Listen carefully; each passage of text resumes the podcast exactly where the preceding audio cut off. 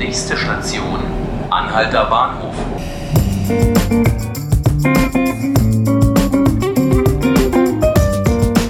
Hallo liebe Zuhörerinnen und Zuhörer. Willkommen bei 5 Minuten Berlin, dem Podcast des Tagesspiegels. Ich bin Nanke Garrels. Heute haben wir eine kleine Sonderausgabe, denn gerade ist das letzte Kapitel des Radmessers rausgekommen. Wir vom Innovation Lab waren in Kopenhagen auf Forschungsreise. Ich habe hier meinen Kollegen Michael Geck im Studio. Wir waren in Kopenhagen, haben den Radmesser da ausprobiert, denn Kopenhagen ist ja die beste Fahrradstadt der Welt und da dachten wir, wir können vielleicht davon lernen. Berlin kann von Kopenhagen lernen. Michi, was sind denn die Ergebnisse des Radmessertests in Kopenhagen, gerade im Vergleich mit den ziemlich schockierenden Erlebnissen in Berlin? Wir sind drei Tage lang ähm, sehr unterschiedlich und zufällig durch die Stadt gefahren und haben versucht, ähm, die gesamte, das gesamte Stadtgebiet abzudecken. Und was aufgefallen ist, ist, dass wir einfach extrem selten von Autos überholt wurden, weil man die meiste Zeit einfach nicht die gleiche Spur teilt. Ähm, in den Momenten, wo wir überholt wurden, haben sich die Ergebnisse gar nicht so stark von den Ergebnissen in Berlin unterschieden. Wir wurden trotzdem auch dort äh, zu dicht überholt. Aber der ganz große Unterschied ist halt, äh, wir wurden in Kopenhagen einmal pro 10 Kilometer zu dicht, also das heißt unter 1,5 Meter überholt. Und in Berlin bei unseren äh, Teilnehmerinnen und Teilnehmern ist das siebenmal häufiger passiert. Das ist einfach ein Riesenunterschied, den man auch sofort merkt, weil man nicht die ganze Zeit so nah aneinander gerät, nicht die ganze Zeit so eng von Autos überholt wird. Und ja, es ist einfach viel angenehmer, dort Fahrrad zu fahren. Vielleicht magst du mal kurz schildern, wieso dein erster Eindruck war beim Radfahren. Wir sind ja insgesamt 185 Kilometer gefahren. Ähm, du warst vorher noch nie in Kopenhagen. Ich habe da vier Jahre lang gewohnt, weiß also, dass es ein Radparadies ist.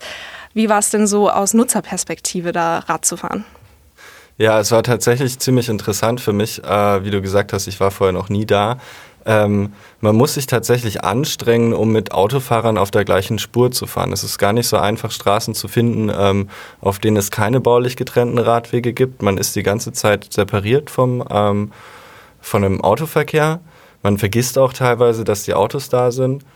Und man merkt einfach, es sind viel mehr Fahrradfahrer unterwegs. Es ist viel normaler. Es gehört einfach zum Stadtbild dazu, dass überall ähm, sehr viele Fahrradfahrer unterwegs sind. Und es sind auch sehr viele Leute mit Lastenfahrrädern unterwegs. Man merkt einfach, dass die ähm, Fahrradfahrer ähm, ihre Autos durch ihre Fahrräder ersetzen das war auch mein Eindruck, dass man einfach viel mehr im Flow ist, weil ähm, die Autos eben total abgetrennt sind von einem. Wir haben dann auch mit Experten gesprochen und ich fand so das Erstaunlichste, was wir da erfahren haben, war eigentlich, dass sie sagten, man muss jetzt die Radfahrer fast wieder so ein bisschen in die Unsicherheit treiben. Wir müssen bauliche Maßnahmen einführen, die machen, dass die Radfahrer sich wieder unsicherer fühlen, damit sie eben wieder aufmerksamer sind an Kreuzungen, weil da passieren immer noch Unfälle. Also die Vision Zero, die ja Berlin auch hat, von null Toten durch Unfälle, von null schwer Verletzten pro Jahr, die hat Kopenhagen auch nicht. Da passieren immer noch Unfälle, nur halt an den Kreuzungen. Und deswegen gibt es da vermischte Rechtsabbieger und Radspuren, was sich erstmal nicht gut anfühlt als Radfahrer. Aber offensichtlich trägt das dazu bei, dass die Radfahrer dann wieder aufwachen an den Kreuzungen und die Autofahrer auch und es weniger Abbiegeunfälle gibt. Vielleicht auch so ein Element, von dem Berlin lernen könnte. Was war denn so für dich ähm, das Erstaunlichste, was uns die Experten erzählt haben? Ja, ich fand sehr interessant, ähm, was Sie gesagt haben zu baulich getrennten Radwegen, weil in Kopenhagen sind alle baulich getrennten Radwege sowohl mit einem Bordstein zur Straße hin, also zum Autoverkehr abgegrenzt und auch nochmal zum Gehweg äh, sodass klar ist, dass es einfach eine komplett separierte dritte Infrastruktur ist in der Stadt.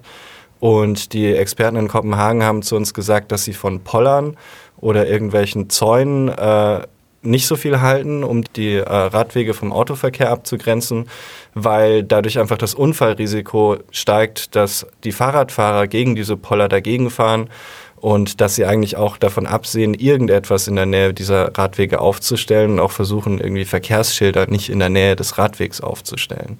Das fand ich sehr interessant, weil das ist ja ähm, gerade wurde in der Hasenheide und in der Holzmarktstraße wurden diese neuen baulich getrennten Radwege eben mit Pollern aufgestellt und die Kopenhagener Experten meinten zu uns, dass es eigentlich keine so gute Idee ist. Also Berlin hat echt noch Nachholbedarf, ähm, ist ja auch gerade dabei, mit dem Mobilitätsgesetz seine Fahrradinfrastruktur auszubauen. Das geht vielen zu langsam. Wir haben die Experten natürlich auch gefragt, wie lange meinen Sie, wird es dauern? Ähm, eine unserer Expertinnen, Marianne Weinreich, ist sogar mit ihrer Firma Rambel hier in Berlin aktiv und baut die sechs Fahrradtrassen, für die sie die Ausschreibung gewonnen haben, aus. Ähm, sie hat uns gesagt, dass es diesen einen Quick-Fix nicht gibt.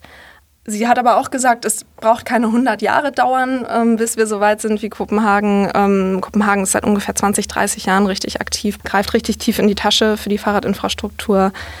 Welche Elemente würdest du denn gerne in der Stadt sehen? Ähm, welche Elemente würdest du gerne aus Kopenhagen mitnehmen und hier umsetzen?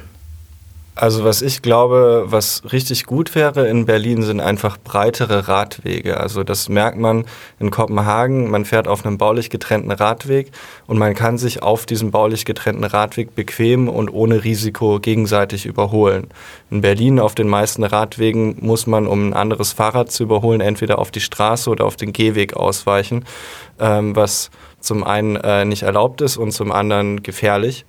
Das wäre, glaube ich, eine extrem große ähm, Hilfe oder eine große Bereicherung, wenn einfach die Radwege so breit sind, dass die Fahrradfahrer sich gegenseitig überholen können.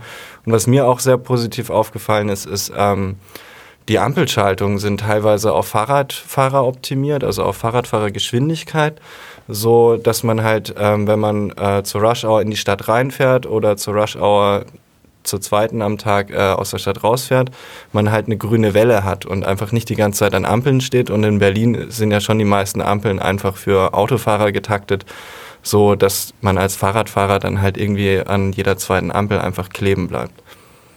Hm, das zeigt ja auch, dass Radfahrer wirklich als Größe im Straßenverkehr wahrgenommen werden, teilweise sogar Priorität haben vor den Autos. Das haben wir auch an Kreuzungen gesehen, wo die teilweise komplett eigene Ampelphasen haben, weil es eben sicherer ist. Das haben auch viele unserer Gesprächspartner ja betont, dass ähm, Radfahren wirklich gefördert wird, wirklich auch als Strategie, als Nachhaltigkeitsstrategie in der Stadt ähm, gefördert wird, weil einfach Räder weniger Platz wegnehmen. Wir haben die Zahl oft gehört, dass jeder gefahrene Kilometer einen Euro spart für die Stadt, unter anderem dadurch, dass die Leute gesünder sind, dass sie weniger Infra abnutzen. Ja, ganz andere Mentalität, habe ich ein bisschen den Eindruck, als in Berlin, wo man ja manchmal das Gefühl hat, man wird eher bestraft dafür, dass man Rad fährt und nicht belohnt dafür, dass man was Gutes tut für die Umwelt und für die Gesundheit. Ähm, vielleicht lässt Berlin sich ja inspirieren von Kopenhagen und ähm, ich danke dir auf jeden Fall schon mal. Ja, danke dir auch. Und ich danke Ihnen, liebe Zuhörerinnen und Zuhörer, und hoffe, wir hören uns bald wieder. Das war 5 Minuten Berlin, der Podcast des Tagesspiegels. Ich bin Nanke Garrels und ich wünsche Ihnen einen schönen Tag.